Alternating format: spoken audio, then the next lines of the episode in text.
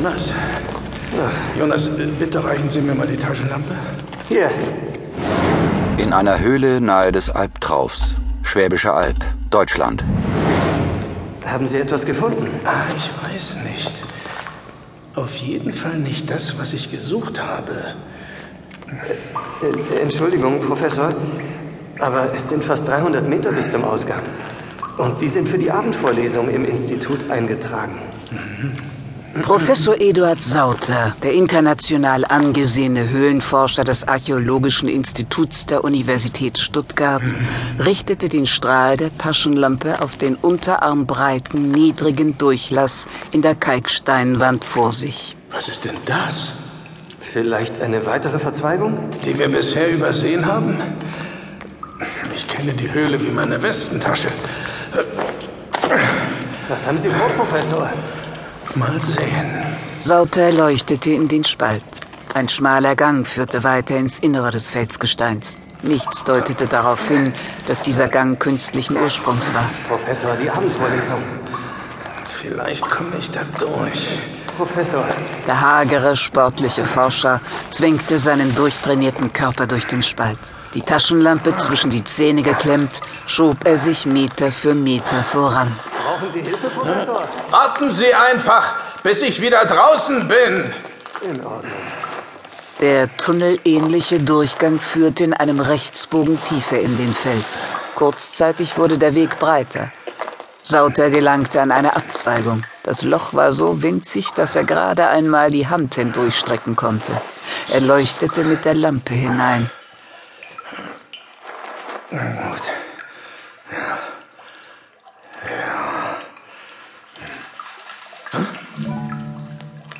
Jonas? Waren Sie das? Aber das Geräusch war in der anderen Richtung aufgeklungen. Vor ihm.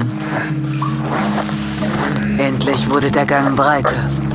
Das gibt's doch nicht. Während Sauter sich den Dreck von der Hose klopfte, ließ er den Strahl der Taschenlampe über die Wände der Höhle streifen. Eine Art Grotte, die Meter über ihm in einem kuppelförmigen Dach endete. Ein Felsendom. Das ist eine Sensation. Eine Sensation. Der Professor stockte. Der Lichtstrahl hatte etwas aus der Finsternis gerissen, das sich zwischen den Felsvorsprüngen eingenistet hatte. Eine Fledermaus. Das Tier, das kopfüber an dem Vorsprung hing, maß glatt über einen Meter in der Höhe. Und rechts und links neben ihm weitere Tiere. Unfassbar.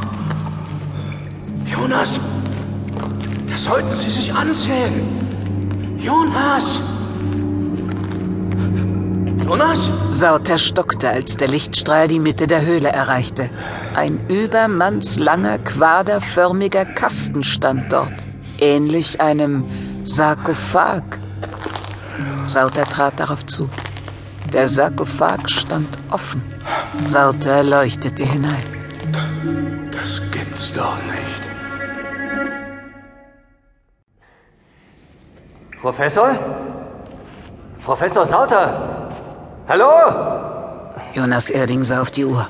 Drei volle. Minuten war es jetzt her, dass der Professor in dem Durchgang verschwunden war. Professor? Vielleicht hatte er eine Entdeckung gemacht. Professor? Das hatte sich nicht nach Sauter angehört. Eher nach einem Tier. Professor Sauter, haben Sie etwas gefunden? Wenn nicht, sollten Sie... Ah!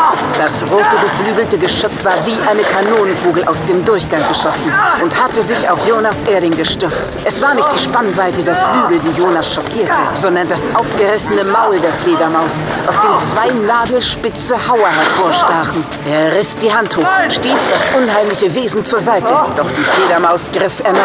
Jonas stolperte zurück, fiel. Zwischen dem Geröll ertastete er einen faustgroßen Stein und schlug zu. Ein zweiter Schatten. Jonas warf sich zur Seite, trat zu, aber die Fledermaus wich aus und grub ihre Zähne in seinen Ellbogen. Er packte den Kopf, riss ihn zurück. Blut und Fleischfetzen hingen in dem Maul. Jonas starrte entsetzt auf die Wunde, aus der grau der Ansatz des Speichenknochens ragte. Er rannte los, kämpfte sich zwischen den Felsen hindurch den geröllübersäten Pfad entlang, der zum Ausgang führte.